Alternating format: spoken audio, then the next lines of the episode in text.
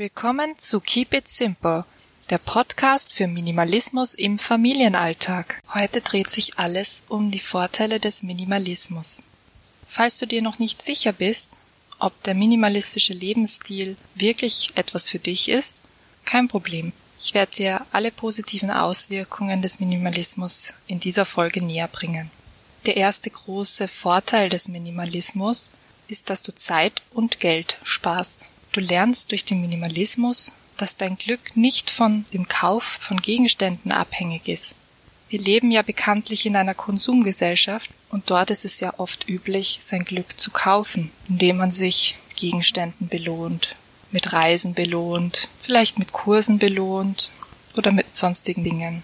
Durch einen minimalistischen Lebensstil fällt auch dein überhäufter Besitz weg und dadurch lernst du im Zuge dass es nicht mehr notwendig ist, Geld zu benötigen, um dein Glück zu kaufen.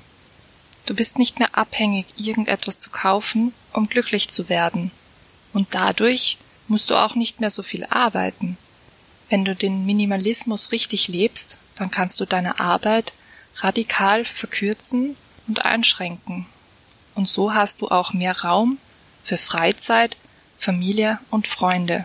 Wie du also siehst, schafft der Minimalismus, dass du mehr Zeit hast und dafür weniger Geld in deinem Leben brauchst.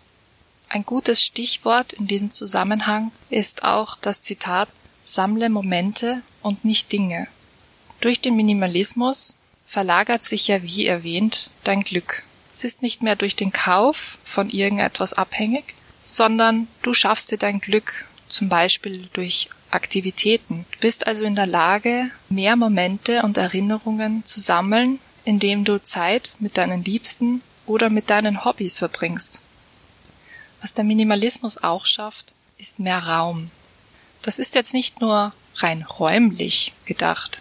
Natürlich hast du mehr Platz in deiner Wohnung durchs Ausmisten und dadurch, dass du nicht mehr so viel brauchst. Das gibt dir Luft zum Atmen. Aber wie man auch so schön sagt, Ausmisten befreit. Durch den Minimalismus spürst du auch eine innere Entwicklung. Dein Kopf wird freier, Achtsamkeit entwickelt sich, denn du lebst bewusster, weißt, was du brauchst. Du nimmst wahr, was du kaufst, du machst dir Gedanken darüber, was du besitzt und wie du dein Leben lebst. Dadurch entsteht auch die Achtsamkeit, die sich dann, wenn du es zulässt, auch auf andere Bereiche und generell auf dein Leben auswirken kann. Du nimmst prinzipiell dein Leben viel bewusster wahr und du lässt es nicht nur vorbeirennen, wie es oft im Alltag so ist.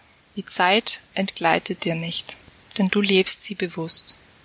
Ein ganz wichtiger Punkt, auf den der Minimalismus Auswirkung hat, ist deine Kreativität. Durch die Reizüberflutung und den Medienkonsum, den wir im Alltag ständig ausgesetzt sind, ist das Gehirn überfordert uns wird vorgegeben, was wir kaufen sollen, wie wir leben sollen, was wir machen sollen.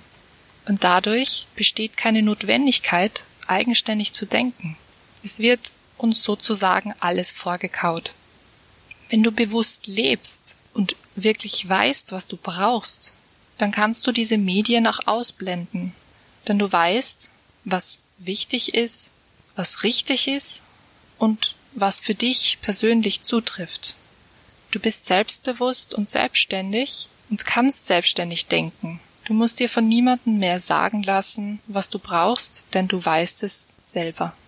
Das schafft auch Platz für neue Ideen und für die Kreativität.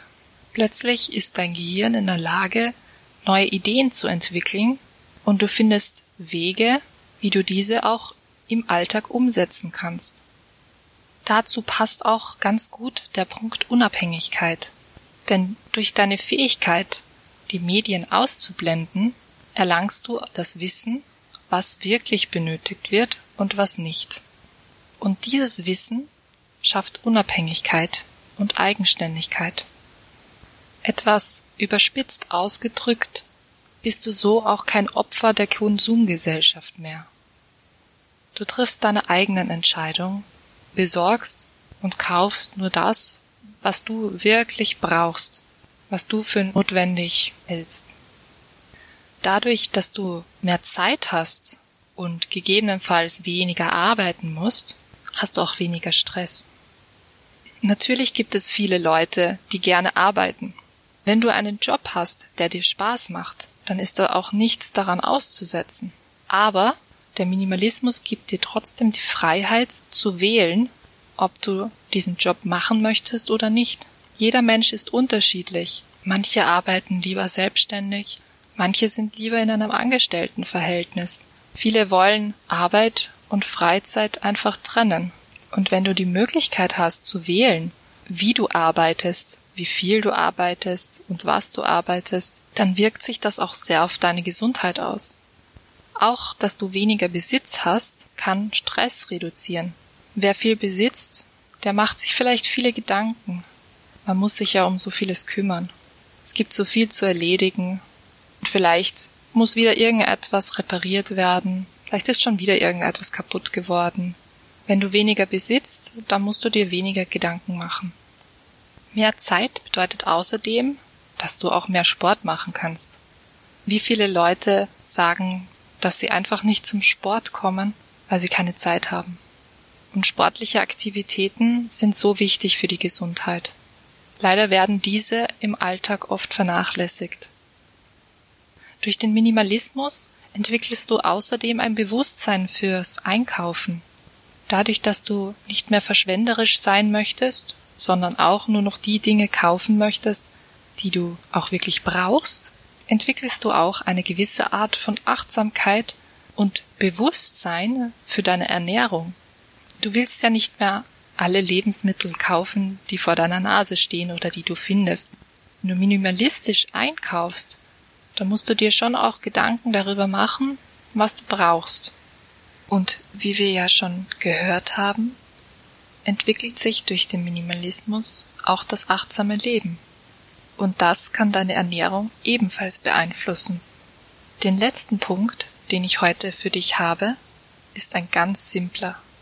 Und vielleicht spreche ich damit die meisten Leute an. Je weniger du besitzt, desto weniger musst du putzen und aufräumen. Ganz einfach. Ich hoffe, ich konnte dich mit dieser Episode davon überzeugen, dass der Minimalismus deinen Alltag nachhaltig verbessern kann.